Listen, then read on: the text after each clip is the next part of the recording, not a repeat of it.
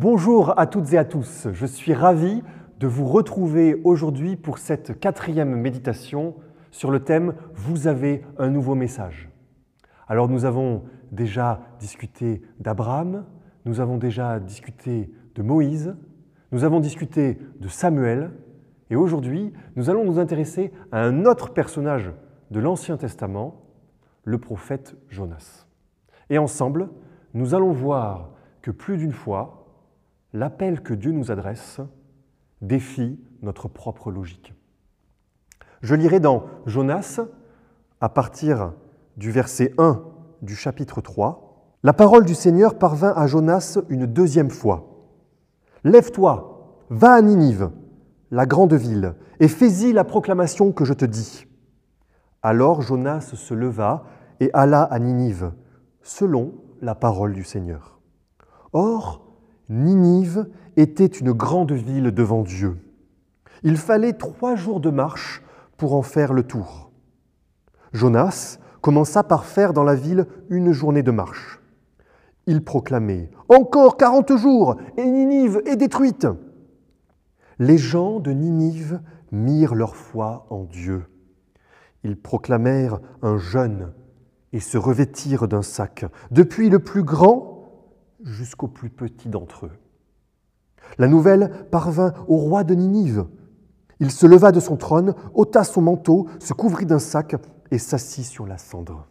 Il fit crier dans Ninive, par décision du roi et de ses grands, que les humains et les bêtes, le gros bétail et le petit bétail ne goûtent de rien, ne pèsent pas et ne boivent pas d'eau. Que les humains et les bêtes soient couverts d'un sac, qu'ils invoquent Dieu avec force et que chacun revienne de sa voix mauvaise et de la violence de ses mains.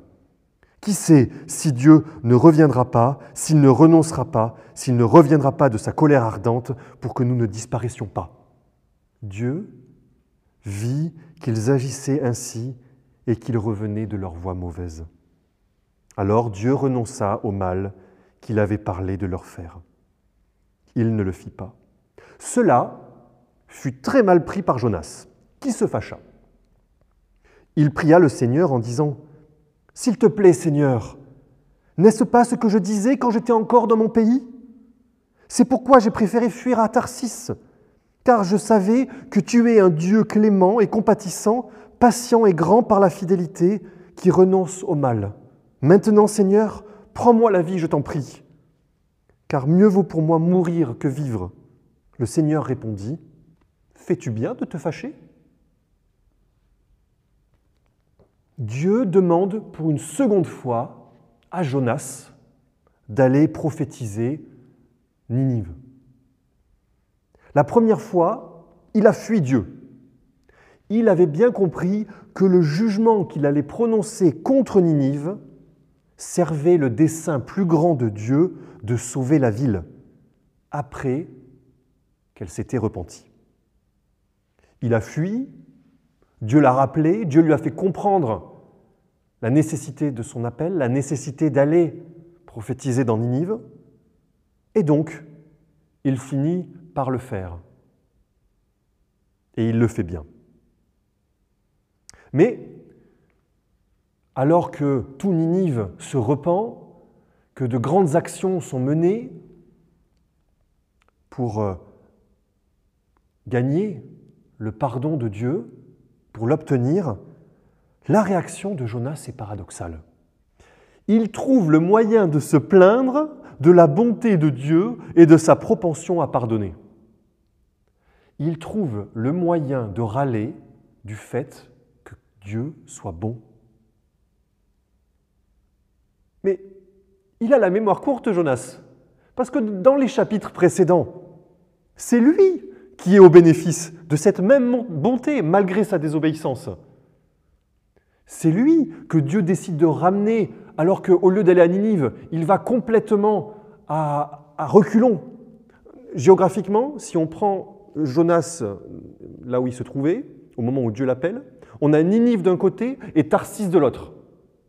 Donc, grosso modo, Jonas, quand Dieu l'appelle à aller à Ninive, eh bien, il décide de faire un 180 et d'aller le plus loin possible dans la direction opposée. Et pourtant, Dieu le rappelle. Dieu va utiliser Jonas malgré le fait qu'il n'en ait pas forcément envie, malgré le fait qu'il ne comprenne pas forcément pourquoi Dieu veut absolument sauver euh, Ninive, pardon, pour accomplir son plan.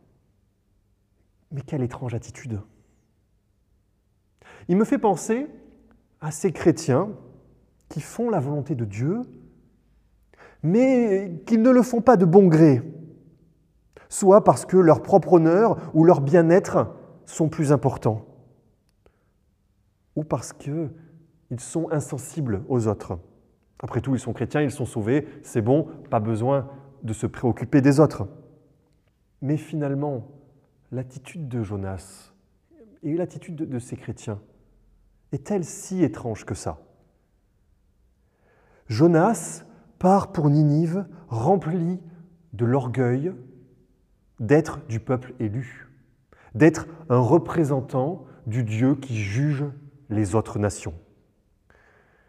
Il venait d'être sauvé du ventre du poisson. Il avait été témoin direct et bénéficiaire de la grâce de son Dieu, et pourtant, il ne l'avait pas réellement fait sienne. Et nous? Avons-nous parfois tendance à nous plaindre des qualités de Dieu dans la vie des autres? À ce moment, ne pensons-nous pas que finalement, il n'y a que les bons chrétiens qui peuvent en bénéficier? Prenons garde à ne pas nous juger meilleurs que les autres. Prenons garde à ne pas appliquer notre propre logique humaine sur la logique de Dieu et à attendre que ce soit Dieu qui est notre propre logique. Restons ouverts à son apparent manque de logique. Lui, Dieu, lui, il sait ce qu'il fait. Alors, c'est vrai, cela peut être déstabilisant, cela peut être inconfortable. Mais soyez assurés, soyons assurés que la logique de Dieu est bonne.